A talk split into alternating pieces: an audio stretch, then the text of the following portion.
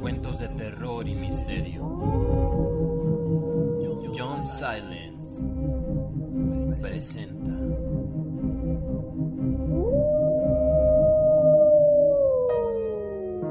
Los perros de Tíndalos de Frank Belknap Long 1929 Me alegra que hayas venido. dijo Chalmers. Estaba sentado junto a la ventana, muy pálido. Junto a uno de sus brazos ardían dos velas, casi derretidas, que proyectaban una enfermiza luz ambarina sobre su nariz larga y su breve mentón. En el apartamento de Chalmers no había absolutamente nada moderno. Su propietario tenía el alma medieval y prefería los manuscritos iluminados a los automóviles y las gárgolas de piedra a los aparatos de radio y a las máquinas de calcular. Retiró, en mi obsequio, los libros y papeles que se amontonaban en un diván, y al atravesar la estancia para sentarme, me sorprendió ver en su mesa las fórmulas matemáticas de un célebre físico contemporáneo, junto con unas extrañas figuras geométricas que Chalmers había trazado en unos finos papeles amarillos.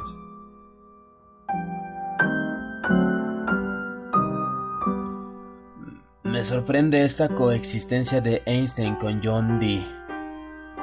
Dije al apartar la mirada de las ecuaciones matemáticas y descubrir los extraños volúmenes que constituían la pequeña biblioteca de mi amigo.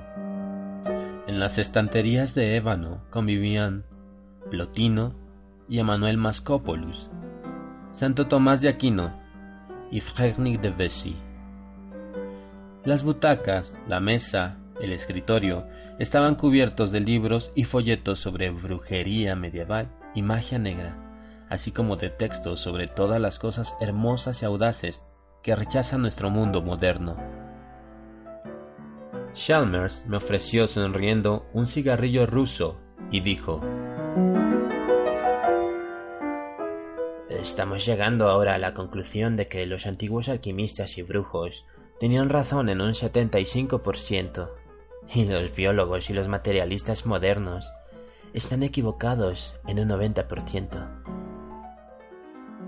Usted siempre se ha tomado un poco a broma la ciencia de hoy. Repuse con un leve gesto de impaciencia. No, contestó. Solo me he burlado de su dogmatismo. Siempre he sido un rebelde, un campeón de la originalidad y de las causas perdidas. No te extraña, pues, que haya decidido repudiar las conclusiones de los biólogos contemporáneos. ¿Y qué me dice usted de Einstein? Pregunté. Un sacerdote de las matemáticas trascendentes. Un profundo místico, un explorador de reinos inmensos, cuya misma existencia solo ahora se empieza a sospechar. Entonces no desprecia usted la ciencia por completo. Hmm, claro que no. Lo que no me inspira confianza es el positivismo de estos últimos 50 años, ni tampoco las ideas de Haeckel, ni de Darwin, ni de Bertrand Russell. Hmm, creo que la biología ha fracasado lamentablemente cuando ha intentado explicar el origen y el destino del hombre. Deles usted un margen de tiempo. Los ojos de Chalmers despidieron chispas. Amigo mío, murmuró, acabas de hacer un juego de palabras verdaderamente sublime. Deles usted un margen de tiempo.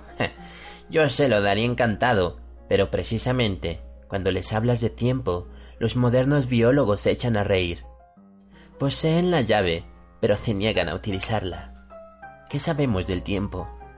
Einstein lo consideró relativo y cree que se puede interpretar en función del espacio, de un espacio curvo. Pero no hay que quedarse ahí detenido.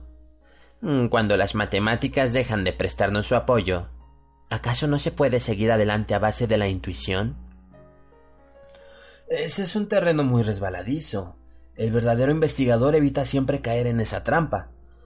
Por eso avanza tan despacio la ciencia moderna. Solo admite lo que es susceptible de demostración, pero usted... Mm, yo... ¿Sabes lo que haría? Tomar hashish, opio, todas las drogas. Yo imitaría a los sabios orientales. Y acaso tal vez así pudiera conseguir algo. ¿Conseguir qué? Conocer la cuarta dimensión, por ejemplo. Eso es pura teosofía, una estupidez. Mm, puede que sí, pero estoy persuadido que las drogas consiguen aumentar el alcance de la conciencia humana. William James está de acuerdo sobre este particular. Además, he descubierto una nueva. ¿Una nueva droga? Mm, fue utilizada hace siglos por los alquimistas chinos, pero apenas se conoce en Occidente. Posee ciertas propiedades ocultas verdaderamente asombrosas. Gracias a esta droga y a mis conocimientos matemáticos, creo que puedo remontar el curso del tiempo. No comprendo qué quiere usted decir. El tiempo no es más que nuestra percepción imperfecta de una nueva dimensión espacial. El tiempo y el movimiento son otras tantas ilusiones. Todo lo que ha existido desde el origen del universo existe ahora también. Lo que sucedió hace milenios sigue sucediendo en otra dimensión del espacio. Lo que sucederá dentro de milenios sucede ya.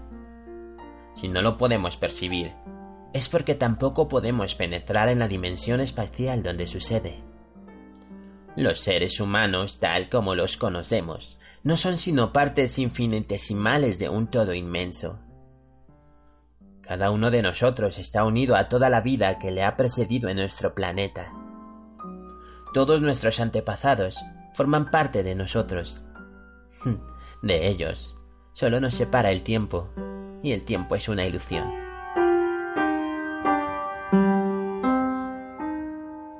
Creo que comienzo a comprender. Basta con que tengas una vaga idea del asunto para poder ayudar.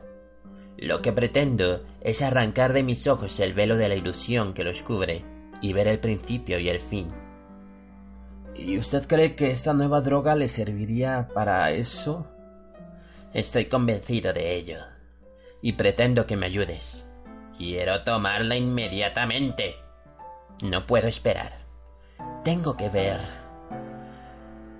Tengo que ver si puedo viajar en el tiempo. Voy a retroceder en el tiempo.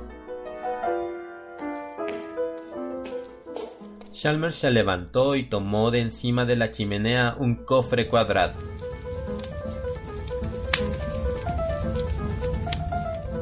Aquí tengo cinco gránulos de la droga Liao. Fue utilizada por el filósofo chino Lao Tse y bajo su influencia logró contemplar el Tao. Tao es la fuerza más misteriosa del mundo. Rodea y penetra todas las cosas y contiene en sí la totalidad del universo visible y todo lo que denominamos realidad. El que logre contemplar el misterio del Tao sabrá todo lo que fue y todo lo que será. Esas son fantasías.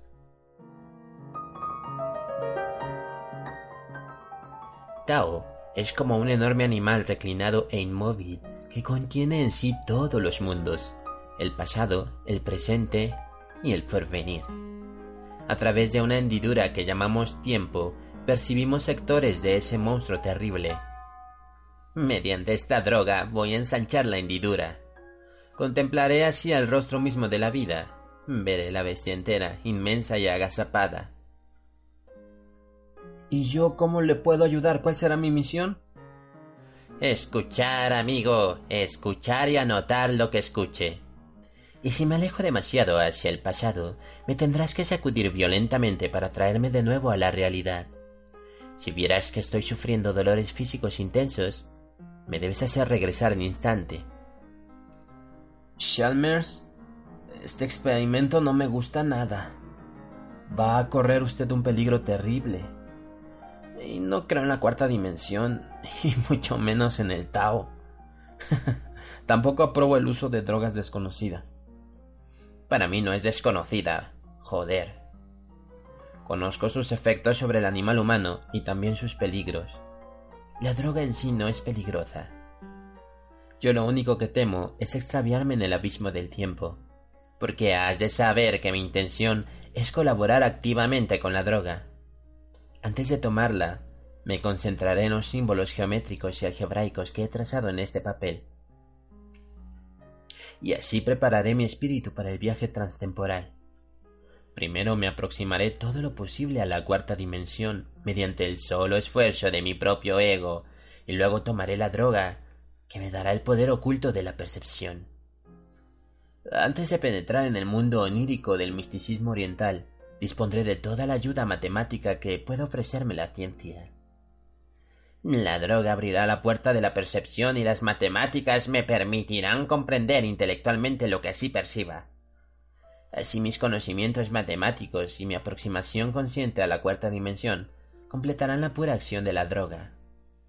En mis sueños ya he conseguido captar muchas veces la cuarta dimensión en forma intuitiva y emocional, pero en estado de vigilia no he sido después nunca capaz de recordar el resplandor oculto que me era revelado momentáneamente en sueños.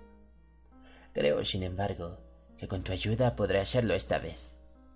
Tú anotarás todo lo que diga durante mi trance, por muy extraño e incoherente que te parezca. A mi regreso espero proporcionarte la clave de todo lo que no hayas entendido. No estoy seguro de mi éxito, pero si lo tengo, el tiempo ya no existirá para mí. De pronto, se sentó. Voy a hacer el experimento ahora mismo. Ponte, por favor, junto a la ventana y no dejes de vigilarme. ¿Tenéis pluma? Asentí oscamente y saqué mi pluma Waterman verde claro del bolsillo superior de la chaqueta. ¿Y has traído dónde escribir, Frank? Insisto enérgicamente una vez más que no apruebo este experimento, le dije. Va a correr usted un peligro terrible. Hmm, no seas niño. Agitó un dedo ante mí. Estoy decidido a hacerlo a pesar de todo lo que me digas, y además hacerlo ahora mismo. Por favor, estate en silencio mientras medito sobre estos diagramas. Puso los dibujos ante sí y se concentró intensamente en ellos. En el silencio oí como el reloj de la chimenea iba desgranando segundos. Una angustia indefinida me oprimía el pecho. De pronto, el reloj se detuvo.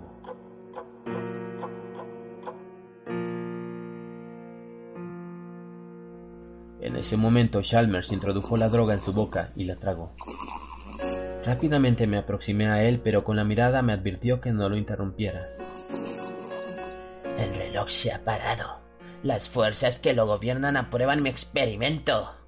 El tiempo se detuvo y yo tomé la droga. Dios mío, haz que no me extravíe.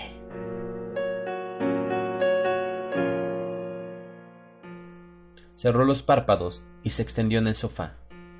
Su rostro estaba exangüe y respiraba con dificultad.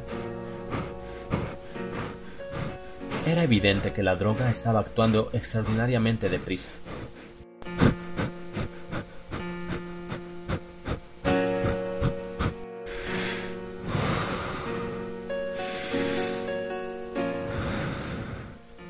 Comienzan las tinieblas. Anotadlo. Todo se está poniendo oscuro y se van desdibujando los objetos familiares de la habitación. Aún lo veo, pero borrosos, y se están desdibujando rápidamente. Sacudí la pluma estilográfica, pues la tinta fluía mal, y seguí tomando veloces notas taquigráficas. Abandono la habitación. Las paredes se disuelven como niebla. Ya no veo ninguno de los objetos, pero Todavía te veo la cara. Supongo que estarás escribiendo. Creo que estoy a punto de dar el gran salto a través del espacio. ¿O acaso del tiempo? No lo sé. Todo es confuso. Es incierto. Permaneció en silencio durante algún tiempo con la barbilla apoyada en el pecho. De pronto se puso rígido y abrió los ojos. Dios mío. Veo. Se hallaba todo contrariado, tenso, mirando fijamente la pared que había frente a él. pero yo sabía que su mirada la atravesaba y que los objetos de la habitación no existían para él. Chalmers. Chalmers. Chalmers, ¿le despierto? De ninguna manera. Veo todo. Ante mí veo los miles de millones de vidas que me han precedido en este planeta. Veo hombres de todas las épocas, de todas las razas, de todos los colores. Luchan, se matan, construyen, danzan, cantan, se sientan en torno a la hoguera primitiva en desiertos grises e intentan elevarse en el aire a bordo de monoplanos. Cruzan los mares en toscas barcas de troncos y en enormes buques de vapor. Pintan bisontes y elefantes en las paredes de cuevas lúgubres y cubren lienzos enormes con formas y colores del futuro. Veo a los emigrantes procedentes de Atlántida y Lemuria. Veo a las razas ancestrales, a los enanos negros que invaden Asia y a los hombres de Neandertal de cabeza inclinada y piernas torcidas que se extienden por Europa. Veo a los saqueos colonizando las islas griegas y contemplo los rudimentos de la naciente cultura helénica. Estoy en Atenas y Pericles es joven. Me hallo en tierra italiana. Participo en el rapto de las Sabinas. Camino con las legiones imperiales. Tiemblo de respeto y de pavor cuando flamean los gigantescos estandartes y el suelo trepida bajo el paso de los Hastati victoriosos.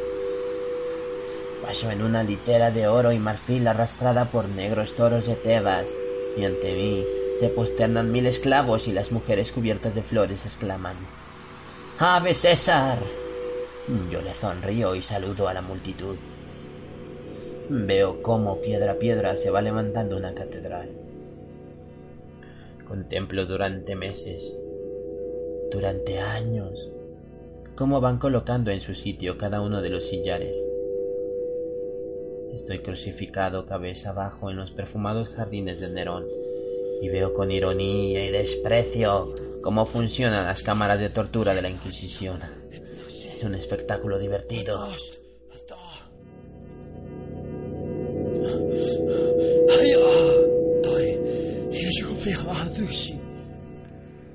Penetro, penetro en los más sagrados santuarios.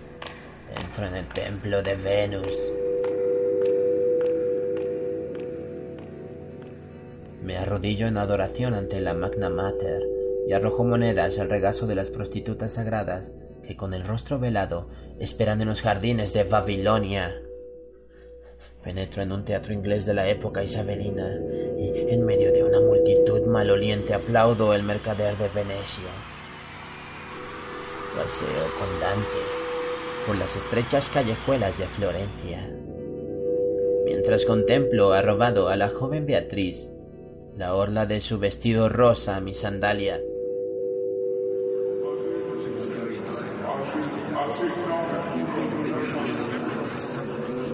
Sacerdote de Isis y mis poderes mágicos asombran al mundo. A mis pies se arrodilla Simón Mago, implorándome ayuda, y el faraón tiembla ante mi sola presencia. En la India hablo con los maestros y huyo horrorizado, pues sus revelaciones son como sal en una herida sangrante.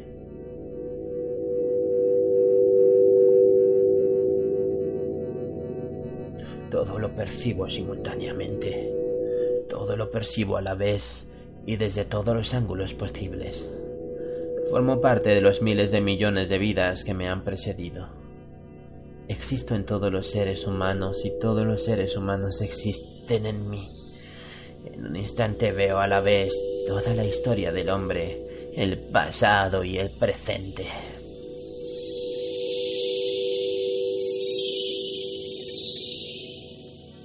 Mediante un pequeño esfuerzo, soy capaz de contemplar pasados cada vez más lejanos. Ahora me remonto hacia el mismo origen, a través de curvas y ángulos extraños.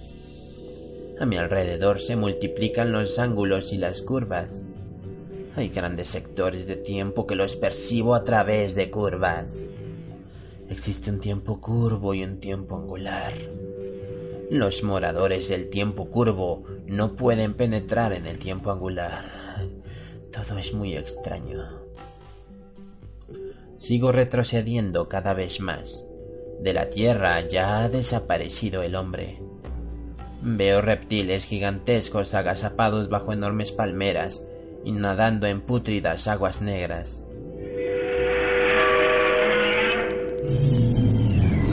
Ya han desaparecido los reptiles. Ya no hay animales terrestres, pero veo perfectamente bajo las aguas formas sombrías que se mueven lentamente entre las algas. Las formas que veo son cada vez más simples. Ahora los únicos seres vivos son células. A mi alrededor hay cada vez más ángulos, ángulos totalmente ajenos a la geometría humana. Tengo miedo. Tengo un miedo horrible. En la creación existen abismos en los que nunca ha penetrado el hombre.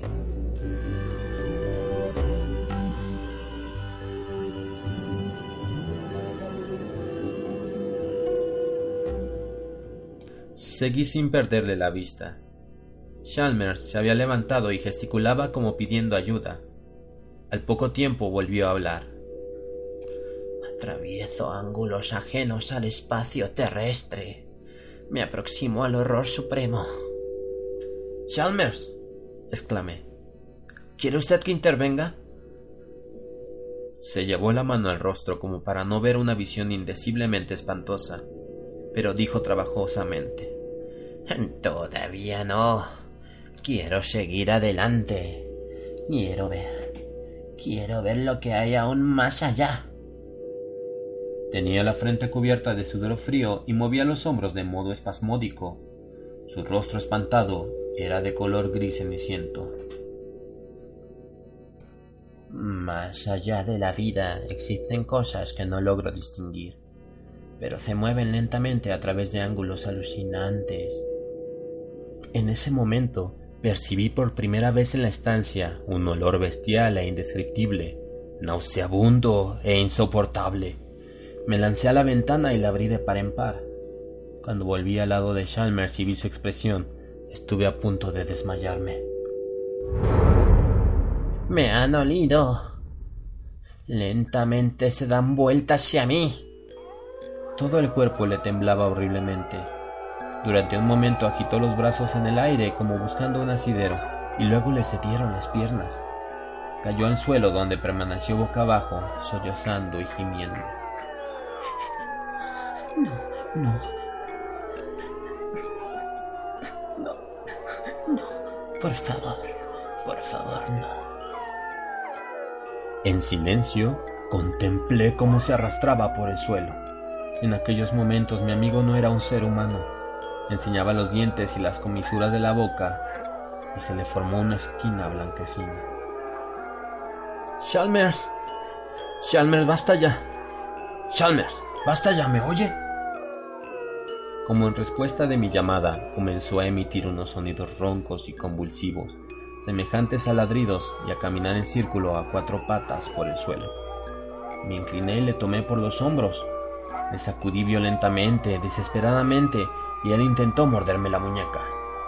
Me sentí enfermo de horror, pero no lo solté pues temía que se destruyese a sí mismo en un paroxismo de rabia.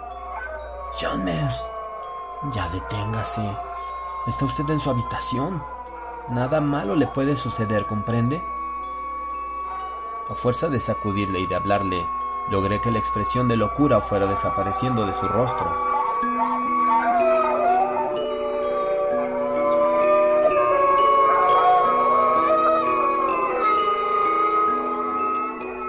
y convulsivo, quedó como un grotesco montón de carne en el centro de la alfombra china. Le ayudé a caminar hasta el sofá y a tumbarse en él. Su rostro estaba contraído de dolor, y me di cuenta que seguía luchando sordamente contra recuerdos espantosos. Un whisky. Deseo un whisky. Está ahí en el mueble, junto a la ventana, en el cajón superior de la izquierda. Cuando le alcancé la botella, la tomó con tal fuerza que los nudillos se le pusieron azules. Casi me atrapan. Bebió el estimulante a grandes tragos irregulares y poco a poco le fue volviendo el color a la cara. Esa droga. Ay, Shammer, esa droga es el diablo en persona. No, no era la droga. Su mirada ya no era de loco, ahora daba impresión de un profundo desaliento. Me han olido a través del tiempo. He llegado demasiado lejos. ¿Cómo eran?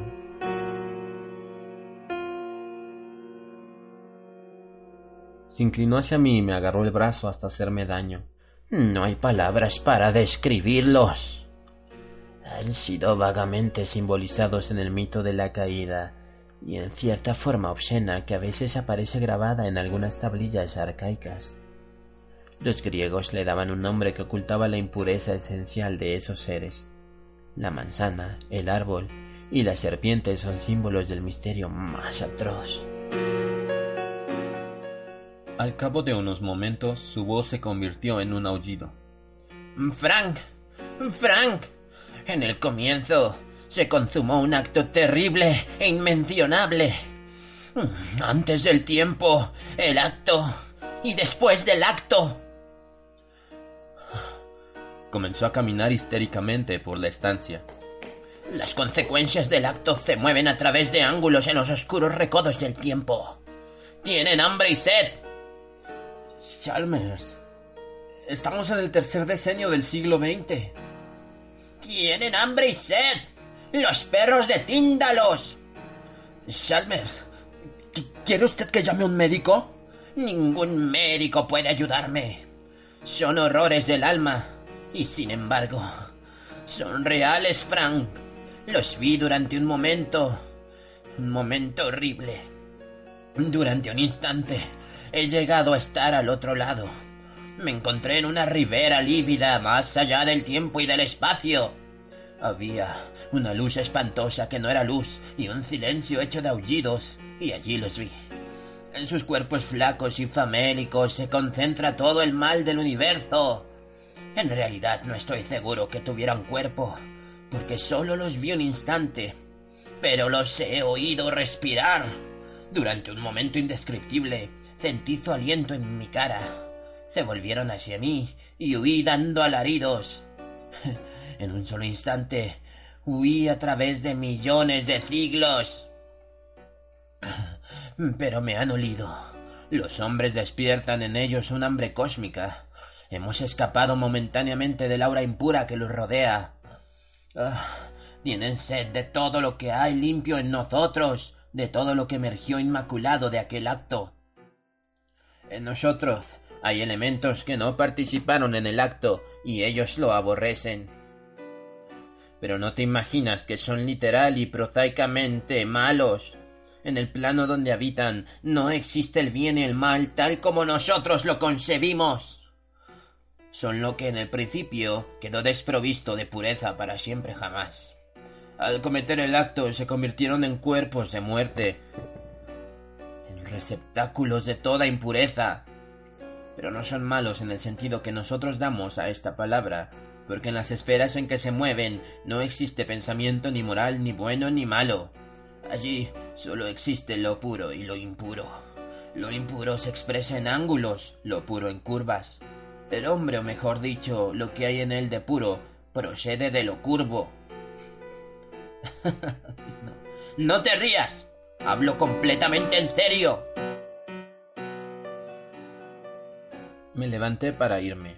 Mientras iba hacia la puerta dije Me da usted mucha pena, Shammers, pero no estoy dispuesto a oírle delirar. Le enviaré a mi médico. Es un hombre de edad, muy comprensivo, y no se ofenderá aunque usted lo mande al diablo. Pero confío en que siga usted las indicaciones que le dé. Se pasa usted una semana descansando en buen sanatorio y verá que le sienta bien. Mientras bajaba las escaleras, le oí reír.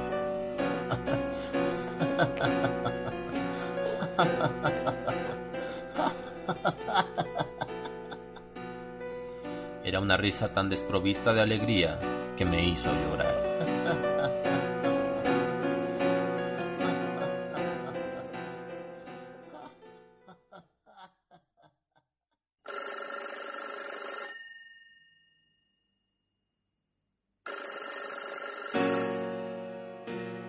Cuando Chalmers me telefoneó a la mañana siguiente, mi primer impulso fue colgar inmediatamente el receptor. Me llamaba para pedirme algo tan insólito y tan anormalmente alterada estaba su voz que temí por mi propia cordura si seguía adelante con este asunto. Pero no pude dejar de percibir la sinceridad de su angustia cuando se le quebró la voz y comenzó a sollozar. Entonces decidí acceder a su petición. Entonces lo que usted quiere que lleve es yeso. Sí, enseguida lo compro y voy para allá. Hasta luego. De camino hacia casa de Chalmers me detuve en una droguería y adquirí 10 kilos de yeso. Al entrar en el cuarto de mi amigo, le vi agazapado junto a la ventana, contemplando la pared de enfrente con ojos afiebrados por el terror. Cuando me vio entrar, se puso en pie y me arrebató el paquete del yeso con una avidez que me puso los pelos de punta. Había sacado todos los muebles de la estancia, la cual presentaba ahora un aspecto absolutamente desolado. Aún podemos salvarnos, pero tenemos que actuar rápidamente. Frank, hay una escalera plegable en el vestíbulo. Tráela inmediatamente. Y ve a buscar también un cubo de agua. Chalmers, ¿pero para qué? ¿Para qué va a ser? Gilipollas. Para hacer la masa con el yeso para ser la masa que nos salvará el cuerpo y el alma de una contaminación indecible, para ser la masa que salvará al mundo de un peligro. Frank, tenemos que cerrarles las puertas. ¿A quiénes? A los perros de Tíndalos. Solo pueden llegar hasta nosotros a través de ángulos. Eliminemos todos los ángulos de la habitación. Voy a poner escayola en todos los ángulos yeso en todos los rincones, en todas las hendiduras. La habitación quedará como el interior de una esfera. Habría sido inútil discutir con él. Le llevé la escalera. Chalmers mezcló el yeso con el agua y estuvimos trabajando durante tres horas. Tapamos las cuatro esquinas de la pared y también las intersecciones de esta con el suelo y el techo. Por último, redondeamos los duros ángulos de la ventana. Ahora me quedaré en esta habitación hasta que se vayan, dijo Chalmers cuando hubimos dado fin a la tarea. Al darse cuenta que el olor que siguen les obliga a atravesar curvas, se volverán. Se regresarán hambrientos, frustrados, insatisfechos, al plano de impureza de donde proceden, anterior al tiempo y más allá del espacio. Vamos a lograrlo, amigo. Sonrió afablemente y encendió un cigarrillo. Te agradezco mucho que hayas venido. Chalmers, ¿sigue usted sin querer ver a un médico? Mm, quizá mañana. Ahora tengo que vigilar y esperar. ¿Esperar qué? ¿Creéis que estoy loco? Me doy cuenta perfectamente. Eres inteligente, pero también eres muy prosaico y no puedes concebir la existencia de ninguna entidad independiente de toda energía y de toda materia. Pero mi querido amigo, ¿se te ha ocurrido pensar alguna vez que la energía y la materia son las barreras que el tiempo y el espacio imponen a nuestra percepción? Sabiendo como yo sé que el tiempo y el espacio son lo mismo que son engañosos porque ambos no son sino manifestaciones imperfectas de una realidad superior, no tiene sentido buscar en el mundo visible ninguna explicación del misterio y del terror del ser. Me levanté y fui hacia la puerta. Perdona, no he querido ofenderte. Tienes una gran inteligencia, pero yo tengo una inteligencia sobrehumana. Es natural que yo sea consciente de tus limitaciones. Chalmers, telefoneme si me necesita. Ahora sí que le voy a enviar a un médico.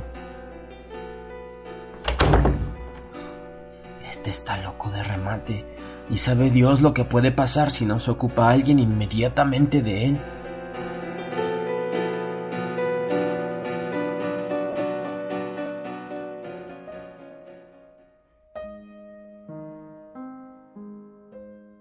Resumen de dos artículos publicados en la Patrickville Gazette el 3 de julio de 1928. Temblor de tierra en el centro de la ciudad.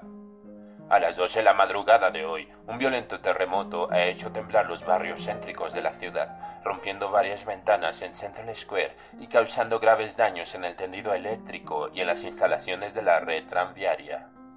En los barrios periféricos también fue observado el fenómeno, resultando completamente derruido el campanario de la iglesia bautista de Angel Hill, que había sido diseñado por Christopher Crane en 1717. Los bomberos luchan por apagar el incendio que se ha declarado en los galpones de la fábrica de neumáticos. El alcalde ha prometido abrir un expediente a fin de determinar responsabilidades si las hubiere.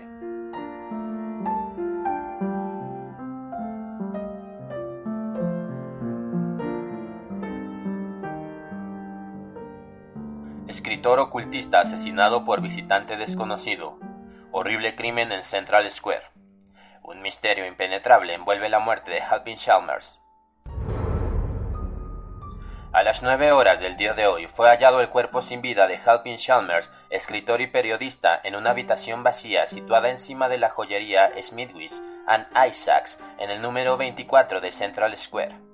La investigación judicial puso de manifiesto que dicha habitación había sido alquilada, amueblada al señor Chalmers el día primero de mayo último y que el propio inquilino se había deshecho de los muebles hace quince días.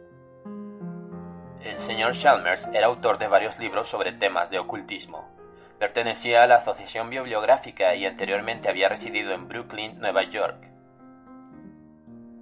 A las siete de la mañana, el señor L. A. Hancock, inquilino del apartamento situado frente al de Chalmers en el edificio de Smithwick and Isaacs, sintió un olor especial al abrir la puerta para dejar entrar a su gato y recoger la edición matinal de la Patrickville Gazette.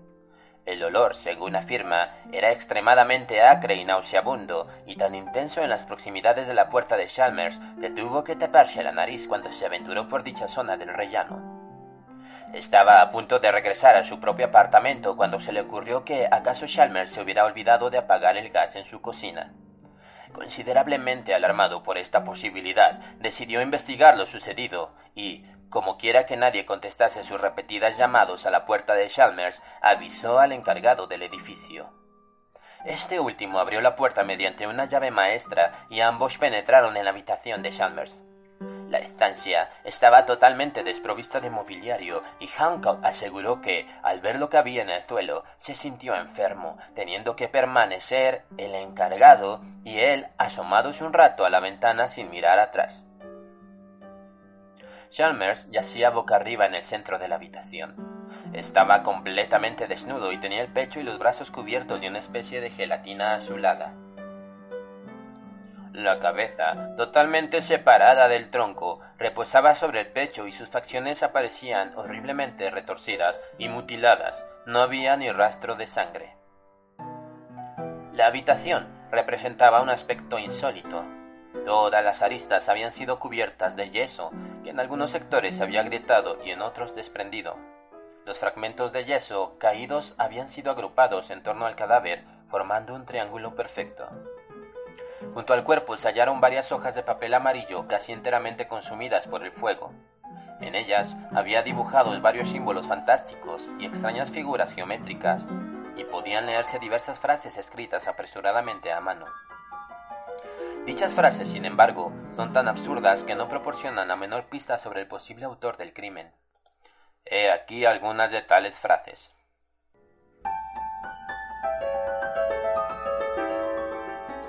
Vigilo y espero. Estoy sentado junto a la ventana y vigilo las paredes y el techo. No creo que lleguen hasta aquí, pero debo tener cuidado con los Doels porque acaso puedan ayudarles a pasar. También nos ayudarán los sátiros, y estos pueden avanzar a través de los círculos purpúreos. Los griegos sabían cómo impedirlo. es lamentable que hayamos olvidado tantas cosas.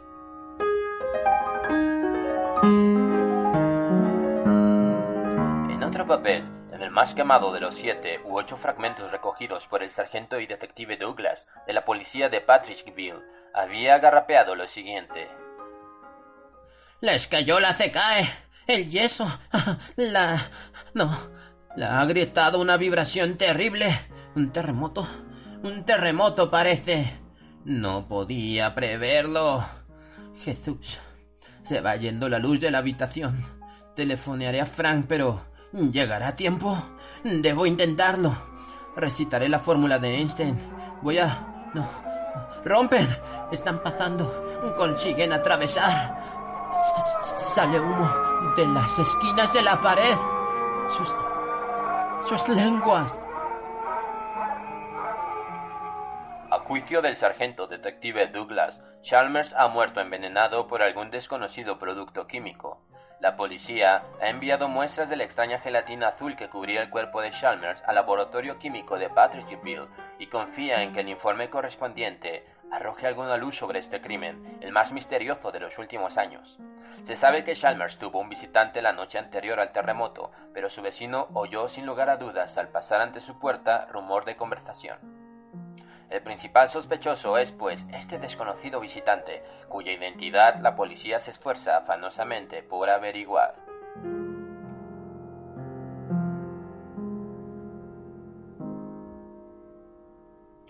Informe del Dr. James Morton, químico y bacteriólogo.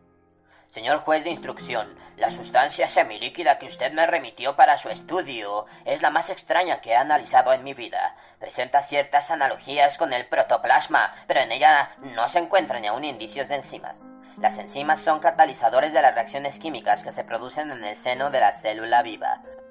Cuando las células mueren, las enzimas las desintegran mediante hidrólisis. Sin enzimas, el protoplasma poseería una vitalidad prácticamente infinita, es decir, sería inmortal. Las enzimas, por así decir, son los elementos negativos de organismo unicelular, que constituye la base de la vida y en opinión de los biólogos, sin ellas no puede existir materia viva. Y sin embargo, tales cuerpos indispensables se hallan ausentes de la gelatina viva que usted me remitió. ¿Se da usted cuenta del significado que puede tener este descubrimiento para la ciencia?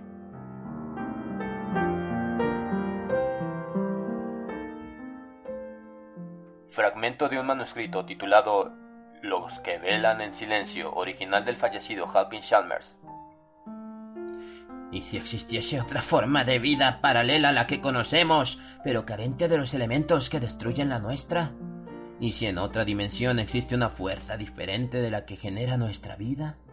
¿Y si esta fuerza emite una energía que procedente de su dimensión desconocida consigue alcanzar nuestro espacio-tiempo y crear en él una nueva forma de vida celular? Mm, cierto es que no se puede demostrar que tal forma nueva de vida existe en nuestro universo, pero yo he visto sus manifestaciones y he hablado con ellas. De noche en mi habitación he hablado con los Doels, y en mis sueños he contemplado a su creador. Lo he visto en lejanas riberas, más allá del tiempo y la materia. Se mueve a través de curvas extrañas y de ángulos alucinantes. Algún día viajaré en el tiempo y me enfrentaré con él cara a cara.